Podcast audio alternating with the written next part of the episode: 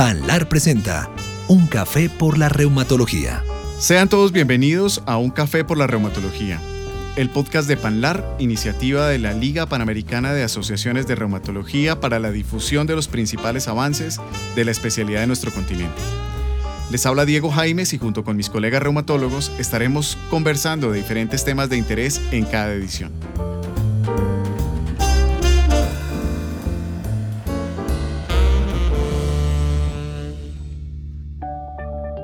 Durante el año 2020, uno a uno, los eventos científicos programados a realizarse de manera presencial en todas las áreas del conocimiento fueron paulatinamente cancelados.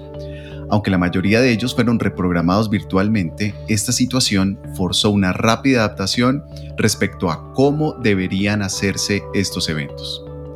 Si bien la virtualidad ofrece ventajas como la simplicidad, facilidad de acceso y disponibilidad en el tiempo de los contenidos presentados, estamos presenciando el principio de una nueva era respecto a cómo se realizarán estos eventos. ¿Cómo impactan en la educación médica? ¿Cómo impactan sobre el trabajo colaborativo y la generación de redes? ¿Y cómo ha sido nuestra capacidad de respuesta y adaptación a este escenario? Son algunos de los aspectos que discutiremos en este episodio de Un Café por la Reumatología. El día de hoy nos acompaña Mildred López, directora de Innovación Educativa de la Escuela de Medicina y Ciencias de la Salud del Tecnológico de Monterrey, quien además es investigadora e innovadora en educación y doctora en innovación educativa.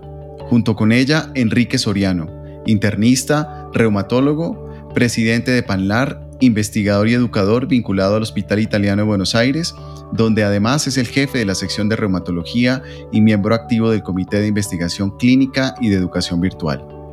Con ellos, y junto con Carlo Vinicio Caballero, editor en jefe de Global Rheumatology, les damos la bienvenida a este podcast.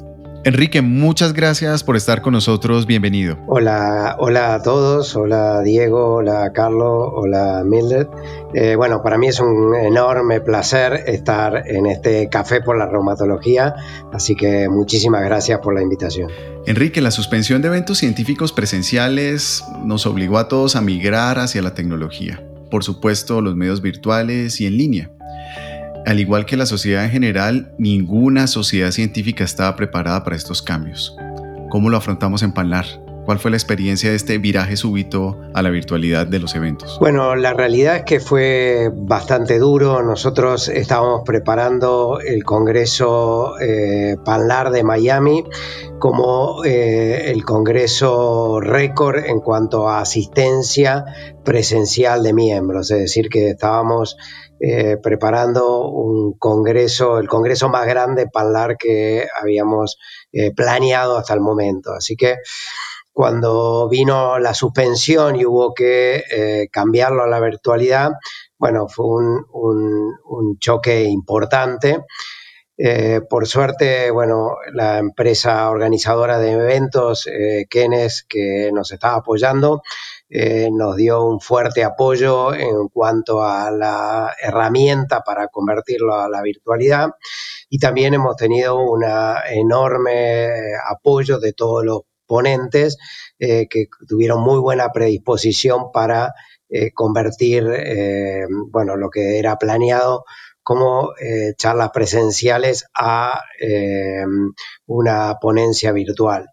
La realidad es que bueno, hubo que readaptar todo el programa y el Congreso Panlar siempre se caracterizó por intentar de que, de que sea muy interactivo y tratar de que haya muchísima participación de los participantes, no solo de, los eh, ponentes, por lo cual también, eh, bueno, fue un poco un desafío tratar de ver de qué formas esa participación de eh, todos los que quieran asistir al Congreso se puede llevar a cabo con un Congreso virtual. Así que, bueno, los desafíos fueron, fueron muchos, pero bueno, ahí estamos.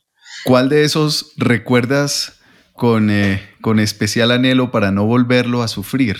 ¿Cuál probablemente fue el que más estrés les generó y que tal vez les, les, obligó a, a, invertir más horas de trabajo para sacar adelante este Panlar en 2020? Bueno, realmente el estrés más grande es eh, un poco decidir em, cómo realizar las sesiones. Em, porque por un lado uno tiene la gran expectativa de hacer la gran mayoría de las sesiones en vivo, pero después eh, viene el enorme temor de que algo puede fallar en el momento en vivo y que todo se caiga, que fue un poco lo que, bueno, por ejemplo, mi experiencia con el EULAR. Eh, yo me levanté muy temprano porque allá es la diferencia horaria, me levanté a las 5 de la mañana para ver una sesión en vivo que tenía muchísimas expectativas y la sesión se cayó y no pude ver, absolutamente nada. Entonces, bueno, fue un poco eh, tratar de eh, decidir qué sesiones realmente íbamos a poner en vivo y qué otras sesiones las podíamos hacer grabadas. Y realmente también imaginar de qué forma las sesiones grabadas también pueden ser eh, medianamente interactivas, por lo menos interactivas entre los eh, distintos ponentes. Y eso fue un poco lo más eh, difícil eh, y bueno, y creemos que hemos logrado un equilibrio, bueno, que esperamos que les guste entre sesiones en vivo y sesiones eh, grabadas. Así que creo que eso fue lo, más difícil. Enrique, desde el año 2015 hemos estado prácticamente haciendo ya eventos anuales, que fue un largo sueño de, de Panlar. Hicimos 2015, 16, no en 17 y del 18 hacia acá pues uno de los grandes logros de tu gestión es, es que tenemos un evento anual y ocurre esto del COVID. Y ya mencionabas lo que, lo que sucedió con referentes que consideramos todos como el Congreso Europeo y bueno, los que seguirán después. ¿Qué lecciones crees tú que pudimos aprender en Panlar de lo que pudimos observar en EULAR y que crees tú que no se van a repetir en el Panlar o que lo vamos a hacer un poco diferente? ¿Qué puede esperar las personas que van a estar en el momento cuando escuchen este podcast este, en el Congreso en relación a lo que, a lo que pretende brindar la Liga Panamericana? Bueno, gracias Carlos por la pregunta. La realidad es que em, lo primero que a mí, que nosotros estamos haciendo diferente y que a mí me llamó mucho la atención de EULAR fue eh, la herramienta para poder acceder a las distintas sesiones. La verdad que para mí fue un poco rudimentaria la de EULAR, a mí me costaba mucho encontrar las sesiones, tratar de darme cuenta em, el horario, tratar de darme cuenta, bueno, de qué, qué, estaba pasando en cada momento, qué era grabado, qué era en vivo. Eh, así que, bueno, el primer cambio es que creemos que tenemos una herramienta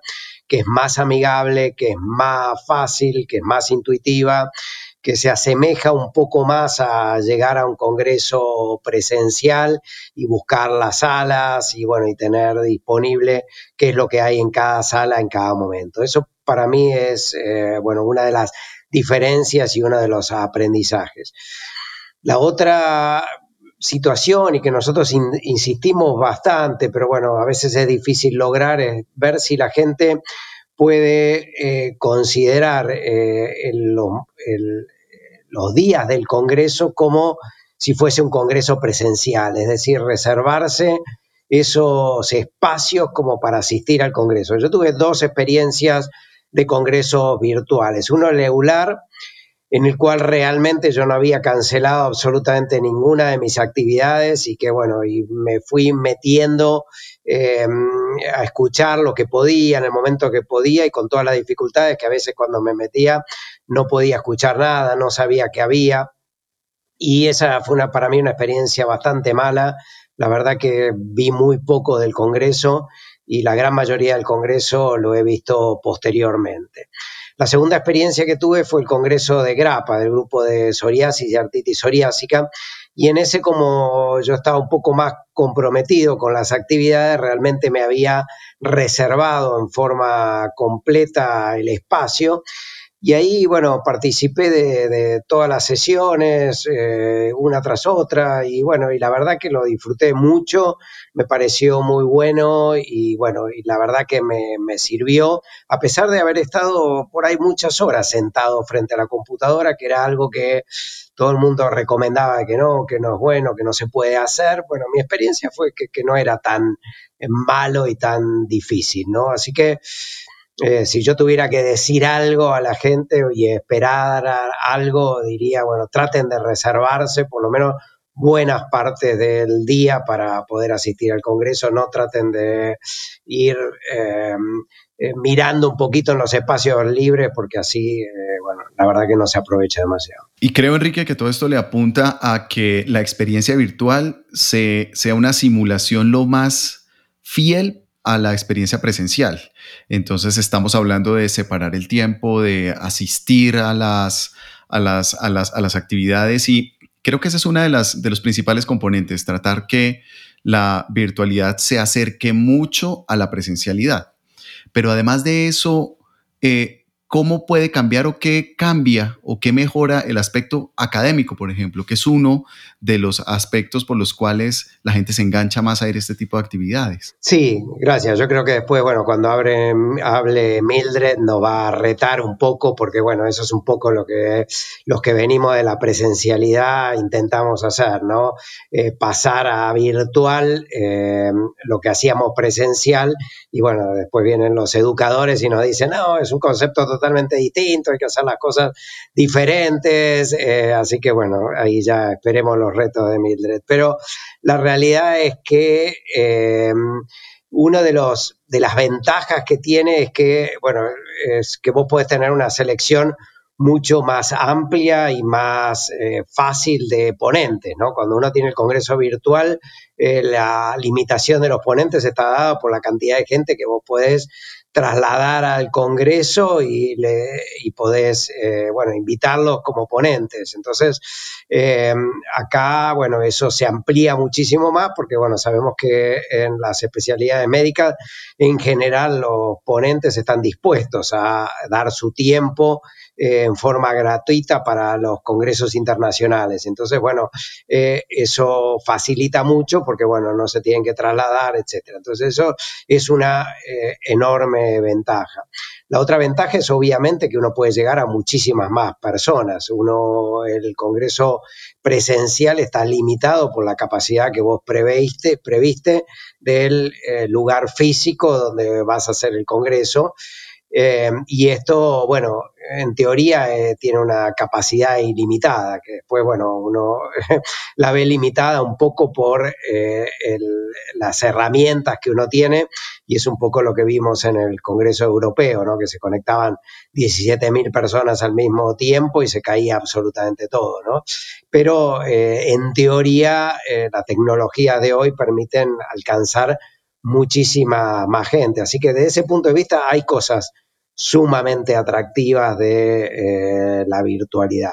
Eh, y bueno, creo que está un poco en nosotros aprender a explotarlas eh, justamente con, la ayuda de los educadores. Justo Ciaran Fitzpatrick es un, si me permiten anglicismo, un bloguero de, de BMC, de Biomed Central, nos informaba acerca de su experiencia como una especie de reportería al EULAR de este año 2020 y nos decía que el primer día alrededor de, de 17.500 participantes se han conectado, el primer día, y que curiosamente la participación o la actividad del resto de las redes sociales ligadas con Eular no había variado respecto a los otros años. Pareciera que la gente se enganchó. Creo que todos tuvimos eh, la, la, misma percepción que el funcionamiento ya de la plataforma dio muchos problemas para que pudiéramos acceder a los, a los contenidos en vivo o incluso en diferido. Pero en términos de números, ¿qué estamos esperando en Palar 2020?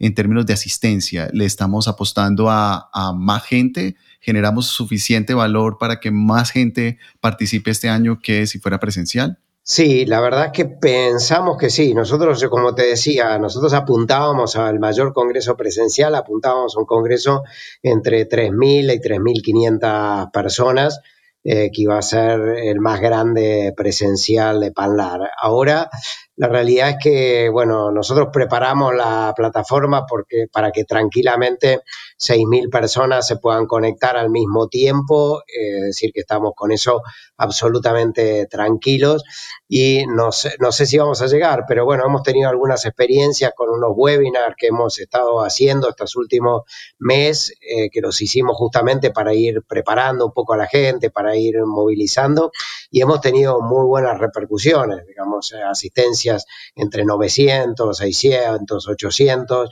es decir, que la verdad que tenemos bastantes expectativas, hay muchísima gente que, que nos pregunta, que nos conecta, así que sí, tenemos la expectativa de tener un poco más de de asistencia que eh, en el presencial. Y la otra cosa que hay que recordar es que todos los contenidos quedan eh, disponibles por un tiempo prolongado, es decir, que, eh, bueno, eh, también si uno suma en el tiempo la cantidad de gente que los accede posteriormente porque está buscando algo, porque necesita preparar una charla y sabe que ahí va a encontrar materiales, etcétera, creo que eso también suma bastante. ¿no? Sí, Enrique, sin lugar a dudas, ha mencionado varias ventajas, varias ventajas de los congresos virtuales también algunas desventajas y luego, como dijiste, Mildred nos comentará un poco sobre el, desarrollo de contenido, porque yo también soy de la idea de que la virtualidad tiene su propia dinámica y que hay que hacer productos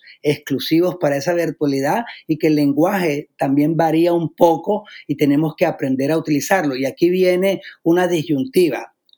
No, lo que pase hoy, todo el mundo se logró acomodar, pero ¿qué va a pasar el próximo año, el siguiente año, el siguiente año? ¿Dónde va a quedar la virtualidad dentro de los eventos que hacemos? ¿Qué porción será? ¿Una porción grande, pequeña? ¿Qué haremos o qué no haremos con respecto a lo que hemos probado que tiene algunas ventajas? Sí, yo absolutamente creo que ahora la virtualidad vino para quedarse en los congresos y creo que... Eh, eh, todos, y bueno, creo que cualquiera que organiza congresos, creo que tiene que eh, pensar, bueno, qué partes va a ser virtuales, eh, qué partes va a ser mixta y qué partes va a ser presenciales. Yo no veo... por lo menos para el año que viene, en forma muy clara que eh, vaya a haber congresos de 3.500 personas. No lo veo todavía como que estemos preparados para eso, ni eh, los gobiernos, ni la gente. Con lo cual, yo creo que, eh, bueno, parte de la virtualidad se tiene que quedar. Obviamente lo que primero uno imagina en los congresos mixtos es decir, bueno, grabo todo lo que, lo que se está ocurriendo en, en vivo y eso lo pongo disponible eh, para que la gente lo vea virtual, pero probablemente eso no, sea la solución eh, y de vuelta escucharemos lo que nos diga Mildred, pero básicamente creo que va a haber que preparar materiales específicamente para lo virtual eh, y bueno, y creo que va a haber que trabajar en ese sentido. Obviamente, uno de los problemas es que eh, cuando uno hace presencial tiene los costos de presencial, cuando uno lo hace virtual tiene los costos de virtual, cuando uno lo hace mixto tiene la suma de los dos costos, ¿no? Con lo cual... Doble costo. Bueno, claro, siempre, eh, bueno, va a haber que, ver cómo, cómo, se maneja un poco eso. ¿Cómo, ¿Cómo estuvo ese relacionamiento con los patrocinadores? Para nadie es un secreto que estos eventos se convierten en una fuente importante de financiación de las asociaciones científicas y es también la manera en que demuestra la industria farmacéutica su apoyo a no solamente educación médica continuada, sino a la generación de redes, intercambio de conocimiento y, por supuesto, el fortalecimiento de las asociaciones. ¿Cómo, cómo estuvo esa situación para este año? ¿Cómo, ¿Cómo se afrontó? Bueno, en general nosotros estamos extremadamente agradecidos a la industria porque fue un apoyo eh, eh, inmenso en general todo el mundo sabe que eh, la industria en general para los congresos virtuales reduce en forma muy significativa su apoyo porque, bueno, ellos también saben que los costos son significativamente más bajos. Eh, en, en, el caso de Panlar eso prácticamente no ocurrió el apoyo de la industria se mantuvo a los niveles en que estaba eh, para el Congreso presencial, realmente entendiendo bueno, que las necesidades de Panlar y todo el resto de las cosas que nosotros hacemos gracias a ese apoyo. Así que eh, realmente eh, no hay palabras para agradecer el comportamiento de la industria que fue absolutamente extraordinario e impecable en esta oportunidad. Hay un, hay un tema, Diego, que, y Mildred y Enrique, lo dejo abierto para todos, pero es el, tema un poco de la relación con la industria y los eventos de educación continua y se ha observado que al abaratarse un poco la manera de hacer educación continua han surgido multiplicidad de webinars, elementos de educación hechos por universidades, instituciones de todo tipo, que antes no tenían, digamos, la misma preponderancia. Y por otra parte, el tema, por ejemplo, de, viajar, asistir, encontrarse con los colegas, que parecía un tema que decía, no, ya no hagan esto, esto no se puede hacer por temas de compliance y todo esto, pues la virtualidad nos ha demostrado que la gente va a los eventos a abrazarse, a conversar, a tomar el café, a pasear, a ver otras cosas diferentes porque la educación está aquí.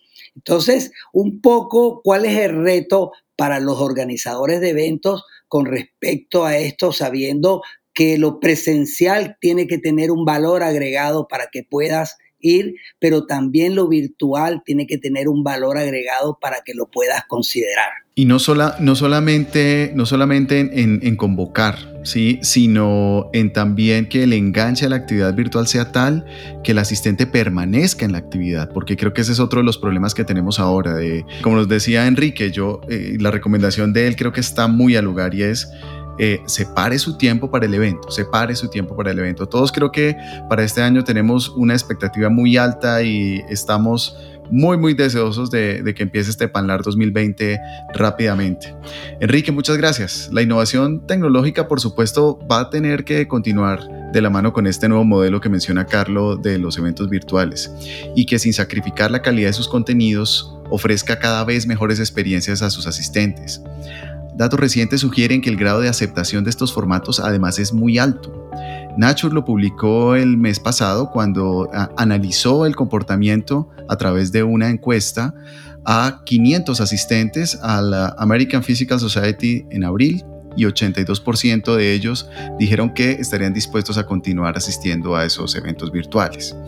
Por eso, junto con darle la bienvenida a Mildred López, quisiera preguntarle qué se viene en innovación en estos entornos virtuales.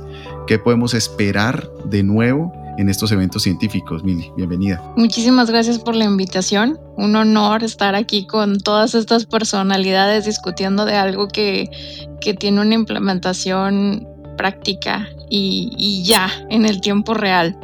Te voy a platicar de dos approach, dos acercamientos que han tomado dos asociaciones donde participo. Una es IAMSE, que es la Asociación Internacional para Educadores Médicos. Ellos dijeron, eh, necesitamos estructura. Hace rato platicaba Enrique que, que entra el participante a un sitio web y no sabe dónde cliquear. Está lleno de información, días, temáticas. Ellos dijeron, menos es más. Entonces, en las mañanas voy a poner una conferencia magistral. Este es un evento que duró tres días. Eh, tenían una conferencia magistral seguido de presentación de los mejores proyectos que ya estaban preevaluados. Eh, estas sesiones de proyectos estaban abiertas a todos los participantes, aunque en realidad los asistentes fueron eh, reducidos si los comparas con las conferencias magistrales de la mañana. Y por la tarde tenían talleres también para las personas que, tenían interés. Eh, creo que eran costos adicionales. Cabe destacar que su estrategia fue todo lo que pongamos en las mañanas no tiene costo. Entonces, de pasada le sirvió como una estrategia de, mercado para atraer nuevos educadores que se asocien eh, como miembros formales de IAMSE. Otro acercamiento que, me gustaría destacar es el de AMI. AMI es la Asociación Europea de Educación Médica. Ellos dijeron, voy a echar la casa por la ventana y esto es una estrategia intensiva de capacitación para los educadores en todos los lugares del mundo. Ellos crearon un entorno virtual Imagínense para aquellos que les gustan los videojuegos o estos juegos de computadora eh, como The Sims. Entonces tú creas un avatar que puede ser humanoide o puede ser un reptil o lo que tú quieras ser, que recorre un, campus virtual donde va a ser el Congreso. Entonces tú puedes hacer clic en los diferentes eh, edificios y asistir a la sala de conferencias, asistir a un taller o a una presentación de pósters. Creo que que lo que decían hace un momento es vital, porque ese mundo virtual todavía no tiene cómo echarnos un cafecito y conocer colegas de otras regiones geográficas. ¿Qué se sabe, Mildred, en, términos de, de, eso, de facilitar el networking? Porque creo que es, un, es otra de las grandes ventajas o de lo que muchos de nosotros busca cuando se acerca, eh, se acerca un evento, es... Eh, networking para proyectos de investigación colaborativa, para comunicación, redes de atención, intercambio cultural, social, como dice, como nos dice Carlo. ¿Hay algo en realidad virtual, en realidad aumentada? ¿Hay algo que nos ayude ahorita desde el punto de vista de innovación a, estar más cerca en, el networking? Está genial ese tema, doctor, porque cuando empezó la pandemia, eh, yo creo que, los directivos de escuelas de medicina voltearon y dijeron, ok, todos estos educadores y tecnólogos, esto es su tiempo, propongan eh, todos esos fierros que lo dicen la realidad virtual que andan queriendo introducir. Em, hay dos tendencias en realidad virtual. Una es el, el setup que vemos en los congresos, que tú llegas y te pones tu, tu casco y tu visor y, tienes esos cables que te pesan en la cabeza. Eh, estos equipos son, eh, para mi gusto, todavía caros, aunque ya se pueden introducir en, modelos de educación de pregrado o posgrado. Y, es rarísimo que una persona vaya a comprarlo y tenerlo en su casa como para poder interactuar. Eh, la segunda tendencia que creo que es donde podemos innovar ahorita es en la tendencia de bajo costo. Y es que todos tenemos un dispositivo móvil que, tiene una caja de sorpresas. Nosotros podríamos recurrir a videos 360 a través de, YouTube con cosas pregrabadas o hacer una videoconferencia eh, utilizando también esta tendencia de videos 360 e interactuar como si estuviera ahí. Algunos ejercicios ya lo han probado para hacer eh, terapias, eh, psicoterapia a través de, de videoconferencias y están demostrando resultados muy buenos. ¿Cuál es eh, la parte negativa de esto? Pues que todavía la tecnología necesita desarrollarse, eh, te mareas después de traerlo un rato em, y todas las personas necesitan instalar cosas en sus dispositivos. Entonces, un, buen taller para comunicar eh, la tecnología creo que podría ayudar a que la gente tenga un poquito menos de rechazo a, ver esto como algo muy complejo, porque en realidad eh, no lo es. Si tecleas de repente en el YouTube y, buscas algunos ejemplos, vas a ver que hay niños desde el kinder que ya están usando sus dispositivos móviles con un, un em, voy a decir marcas, Google Cardboard. Eh, es una cajita de cartón donde pones tu celular, tiene un elástico y te lo pones en la cabeza.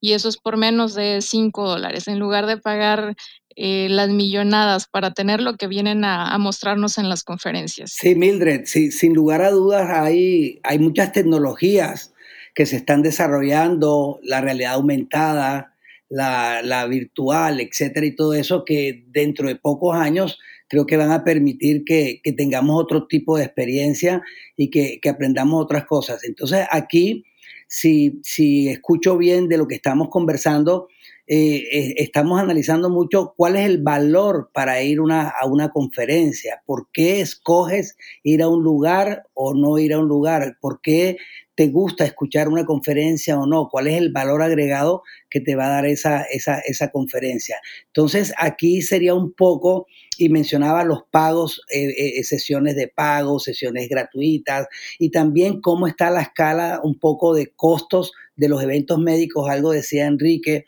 antes, y, uno se da cuenta que cuesta muchísimo, muchísimo asistir, que los ingresos son altísimos porque representan ingresos para sociedades científicas, pero que en la medida que todo esto se va abaratando, debería ser menos. Yo vi hace poquito, por ejemplo, que para residentes entradas de 20 dólares, 25 dólares, y eso es una disminución significativa en el costo de los eventos. Entonces, lo que yo querría aquí un poco que, que, nos conversaras es desde el punto de vista de los educadores, este, ellos... ¿Qué creen con relación a este tipo de eventos? Los eventos virtuales deben costar menos, deben costar igual, deben qué debe hacerse, si vamos a tener más gente, eh, digamos, conectada, se pueden bajar los costos y cuáles eventos serían virtuales y cuáles eventos serían presenciales. Está buenísimo. Esa es la pregunta que me hace mi jefe cada que voy a presentarle un proyecto. ¿Cuánto me va a costar? Y ya, ya voy preparada normalmente con esa respuesta. estás, estás en tu casa, Amelia, entonces. ya me sentí en casa, sí. Eh, tenemos la oportunidad de reinventar muchas de, las cosas. Eh, por ejemplo, ¿qué es un evento? Tenía un profesor que me decía, define qué es un evento, define qué es cualquier cosa que quisieras preguntarle.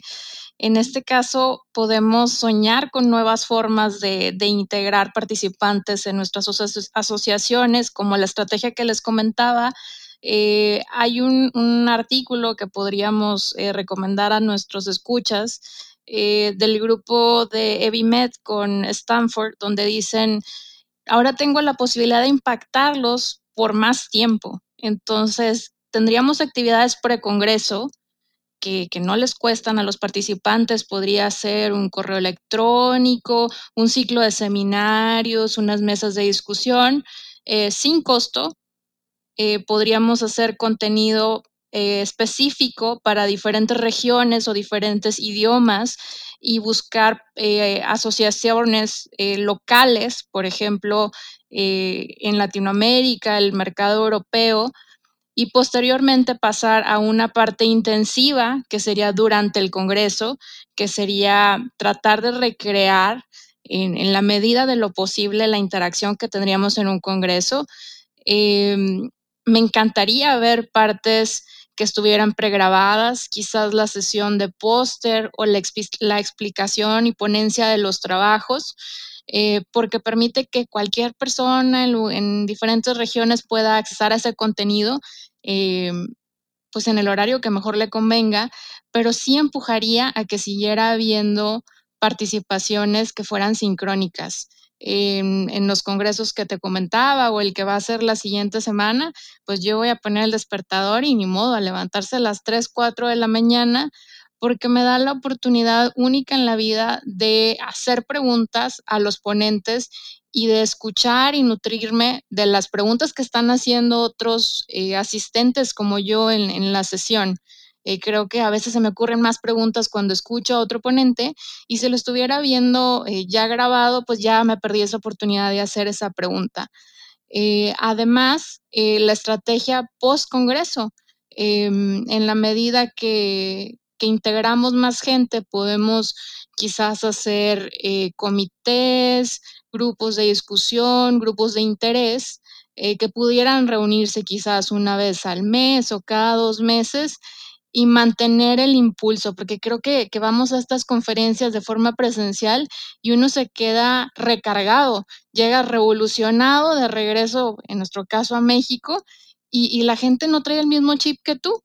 Entonces, ¿qué tal que tuvieras estas como dosis, un parche que te pones que te va soltando buena vibra y conocimiento a través de, estos nuevos formatos que podemos presentar. Mili, cuando se habla de innovación, lo primero que se le viene a la cabeza a la gente es tecnología. ¿Cierto? Dispositivos, tecnología, las gafas, los guantes, todos esos periféricos. Eh, pero ¿qué hay en innovación educativa? Sé que pueda que no, no sea fácil desligarla, ¿sí? Pero creo que detrás de la innovación o junto con la innovación tecnológica se necesita la educativa en métodos, en pedagogía.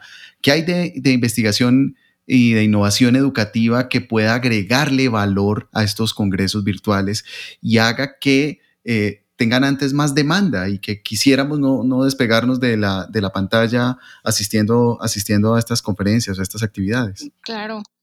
Mira, lo que pasa ahora es que, todos extrañamos a nuestra gente, a nuestro grupo y es, nostalgia porque es recordar los momentos felices, pero también pues no lo tengo ahorita, entonces eso, eso me pone un poco triste. Em, desde el punto de vista educativo, podemos hacer trabajo que no requiere nada de tecnología más que como facilitador, eh, que es los grupos pequeños. Eh, algunas de, las aplicaciones que estamos usando para videoconferencias, el Zoom, Teams, Meets, te permiten crear estos breakout rooms, grupitos chiquitos, donde puedes hacer eh, discusión con colegas. Esto pues requiere un, diseño previo y requieres tener facilitadores que, conozcan la dinámica y que vayan guiando la discusión en estos grupos pequeños. Pero esto no lo tienen las conferencias presenciales. Yo pienso en, en la conferencia europea, vamos más o menos, como dice Enrique, 3.000, 3.500 personas pues no, no puedo conocer a detalle eh, los proyectos o los puntos en común eh, con otros colegas de, regiones eh, pues distintísimas, ¿no? En otros idiomas. Aquí sí tengo esta posibilidad y es lo que estamos explotando ahora en la planeación de nuestro Congreso Internacional de, de Educación Médica que organiza la ANFEM nos dimos a la tarea de cómo en los talleres, en las conferencias, en las mesas de discusión, más que escuchar el monólogo de un ponente por 60 minutos o 90 minutos, estos momentos son los que nos van a ayudar a transformar el grupo. Gracias, Mili. Eh, Carlos. No, sin duda, súper interesante. A mí me parece, o sea, me da la sensación por todo lo que estoy escuchando, que lo que tenemos que hacer es planificar una estrategia de corto, mediano y largo plazo para inclusión de la virtualidad progresivamente con las nuevas tecnologías, con estos escenarios de grupos pequeños, con entender que un Congreso hoy en día no es solamente los días del Congreso, sino que tiene un pre, antes, un durante y un después, donde vamos a estar consumiendo material generado, contenido generado, que es lo que pueden hacer las asociaciones.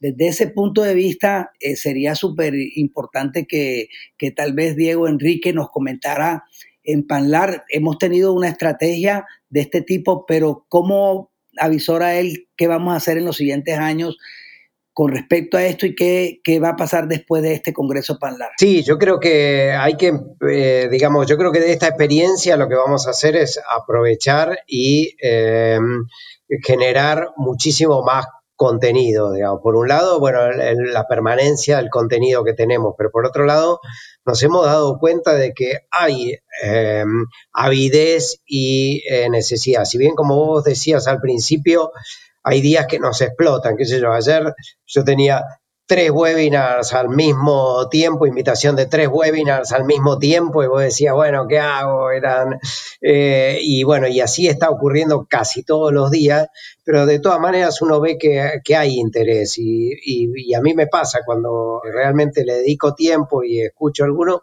lo encuentro interesante. Con lo cual, a mí me parece que dos cosas. Por un lado, nos va a permitir como decía Mildred, tratar de mantener estas comunidades que se vayan armando. Panlar tiene una historia de, cierta virtualidad desde hace mucho tiempo, porque si ustedes piensan, presidente en Argentina, Paz President en Colombia, el tesorero en Uruguay, el secretario en Panamá, la secretaría en Panamá, la gerencia financiera en Washington, eh, bueno, no hay forma de manejar una organización así si no es la virtualidad, ¿no? Así que en cierto modo ya algunas de estas comunidades se manejaban en forma virtual, pero me parece que esto nos ha dado la perspectiva de saber que se puede seguir haciendo así, que se puede intensificar eh, muchísimo. Así que sí, creo que, que va a haber muchísimo de esto en el futuro. Enrique, quisiéramos pedirte que hicieras una invitación oficial para seguir estimulando a todos nuestros colegas reumatólogos y no reumatólogos a este primer congreso 100% virtual de Parlar 2020 y también pedirte que por favor nos, nos, nos resaltes dos o tres actividades imperdibles para los que vamos a asistir al Parlar 2020. Bueno, gracias. Eh, bueno, sí, los quiero invitar a todos entonces al Panlar Virtual 2020 entre el 17 y el 20 de septiembre, así que le pedimos realmente que reserven ese espacio. Hay muchas actividades imperdibles, están los cursos precongreso de pediatría, de dolor y junto con el Colegio Americano eh, se preparó con el estilo del curso que ellos hacen un curso precongreso muy, muy lindo de distintos temas. Así que eso creo que va a ser imperdible. Hay varios talleres que, bueno, se ha trabajado muy intensamente para que esos talleres también funcionen de calopiraroscopía, de resonancia, de semiología, así que creo que eso está, va a estar eh, muy interesante.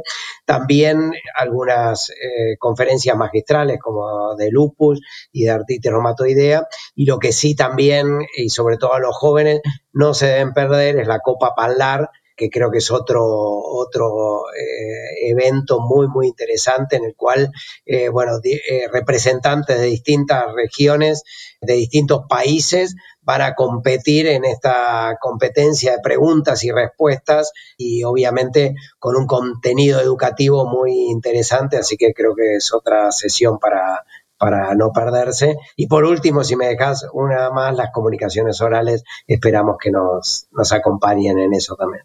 Enrique, muchísimas gracias por esa invitación a esos eventos tan interesantes que vamos a ver en Panlar 2020.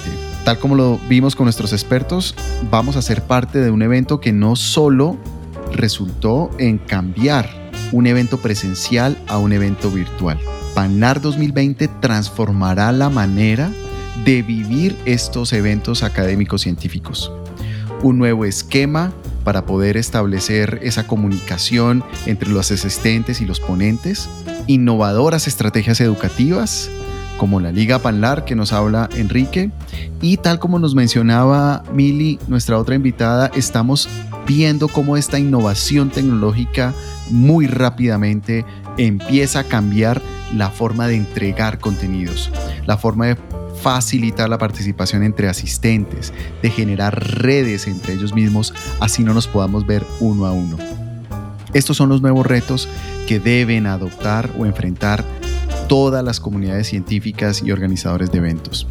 Retos relacionados a cómo enganchar a los participantes y cómo, repito, más que hacer una actividad presencial virtual, cómo aprovechar todos estos nuevos avances tecnológicos para que la experiencia sea inolvidable. A nuestros invitados nuevamente, muchas gracias por acompañarnos y a todos nuestros oyentes una invitación para un próximo episodio de Un café por la reumatología. Un muy buen día para todos.